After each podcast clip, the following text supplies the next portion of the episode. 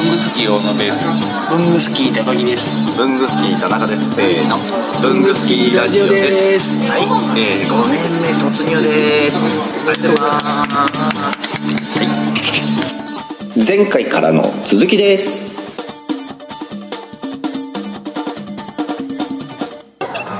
で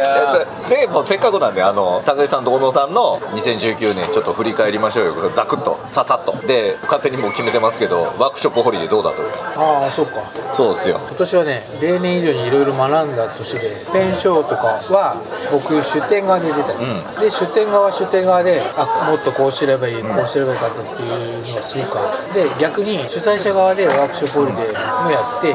主催者としてこうやるべきだとこうやる、っていう反省点もものすごいあって、はとても多角的に学べたので来年以降が楽しみですねああえワークショップホリデーは来年もやるつもりなんですかちょっとね時期決まってないですけど、一応10月またやれるかなおお僕は缶バッジまた作ればいいですかそうですね。どうどう超楽しかったですよ最後の最後にやっとこうノウハウを身につけましたけどあ最後の最後ーまああのワークショップホリデーナンバーワンの一番の反省はちょっと集客時間が少なすぎて、目標300人ぐらいだったところが200人ぐらいであだったんですよ。なるほどそれは使ってその具体的な数字は入れていいですか別にいいですお公開してだから、はい多分それが300人超えてくると田中さんのバッジ屋さんももっと忙しくなって いろいろ面白い展開がもっと出てきたかなっていうね。でバッジで準備するものとかもこれだなとかなんなんかこうやりながら思いましたねうんね、ややるいややっぱやらないとね、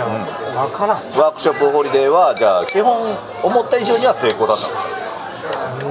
まあ、数だから数字だと厳しいけど、うん感覚あの、うんあのやってみないとわからないのでそういう意味では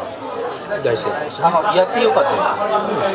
でそんな感じででもワークショップホリデーは来た人はみんな笑顔でしたね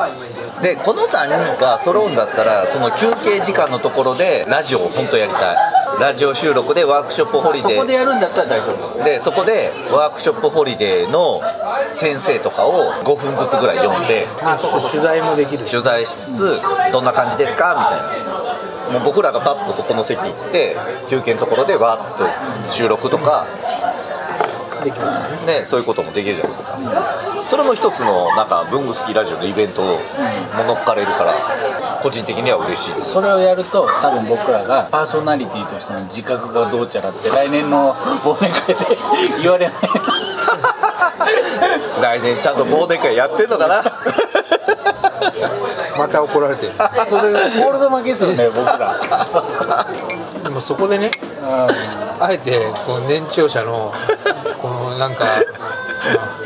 あもうええやんみたいなあダラダラを出して来年また同じことで怒られるだってだってさ田中さんよよく考えてうちのチーム高木さんがいるんですよだから弱いじゃないです か負ける方のチームだもんだってなんでさいやワンチームで行きましょうよ文具好きラジオワンチームになりたいんですよ僕とはころが今日はコールド負けですよねなんか実はねもうあの僕高木さんのねオファーはね今まで一回も断ったことないんですけど、今回初めて断っちゃってまあワークショップやんごとなき理由でねえーちょっといろいろ理由が事情が許さなくて来年はね参加を目標にしたいかなと思ってます、で来年から僕ワークショップをねちょっとやろうかなと思っておお工作師として言った方がいいよでなんかね今年の反省としてまずやんなきゃいけなかったことがあって手帳事業畳まなきゃいけなかったの、それそれ使っていいですそこだけだったらいいああ、はい、手帳事業畳むの結構大変だったんですよでその上これも使っていいですけどあの会社変わったんですよはいはいはい転職じゃなくて会社変わって、それでちょっと大変っていうのもあって、実はねあんまりね僕今年ね発信ができてないんですよでその裏でね実は工作ものすごいやってるんですよ、はいはいはい一人で工作する時間結構あって、アホみたいに工作しててもうやりたいことが山のほどあって、発信しきれてないぐらい今あるので、来年はちょっと発信するのと、ワークショップをやって高井さんがやるワークショップホリデーで戦力になるように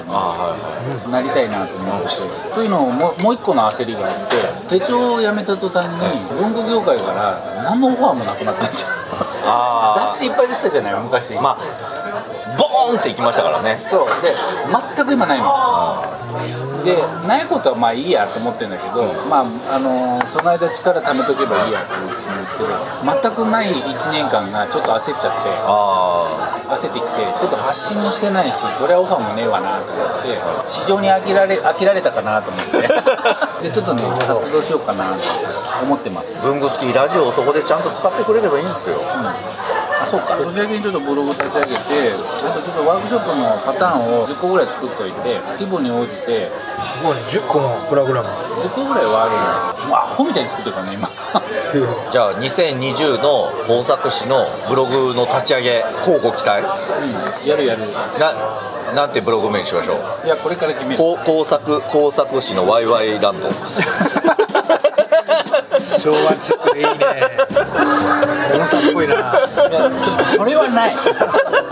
それはないな何何何やりますかね何がいいですかねってまあまあ、ねねえうちらが決めてもあれだき決めよ うよ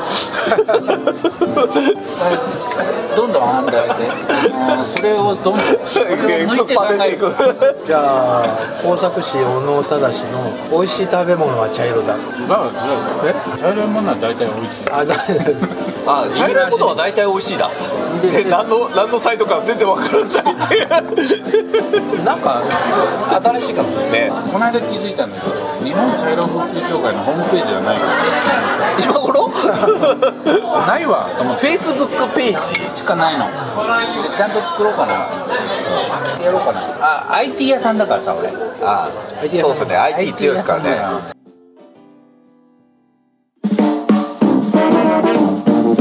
こじらじ毎週木曜7時半に配信文房具の世界で活躍している方のルーツをクリエイター集団 k q b i c が深く掘る番組です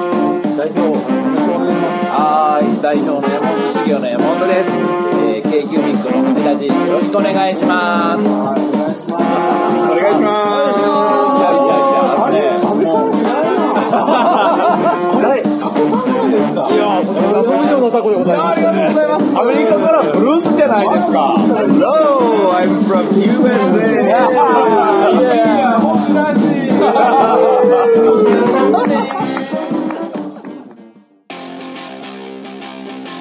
いやー文具スキーラジオもお便りとか欲しいですよね欲しいですねもう反応欲しいですねというわけでどのようにすればできますかえーまず文具好きの会員の方はログインした後にコメント欄に記入ください TwitterFacebook などの SNS でもお待ちしておりますメールは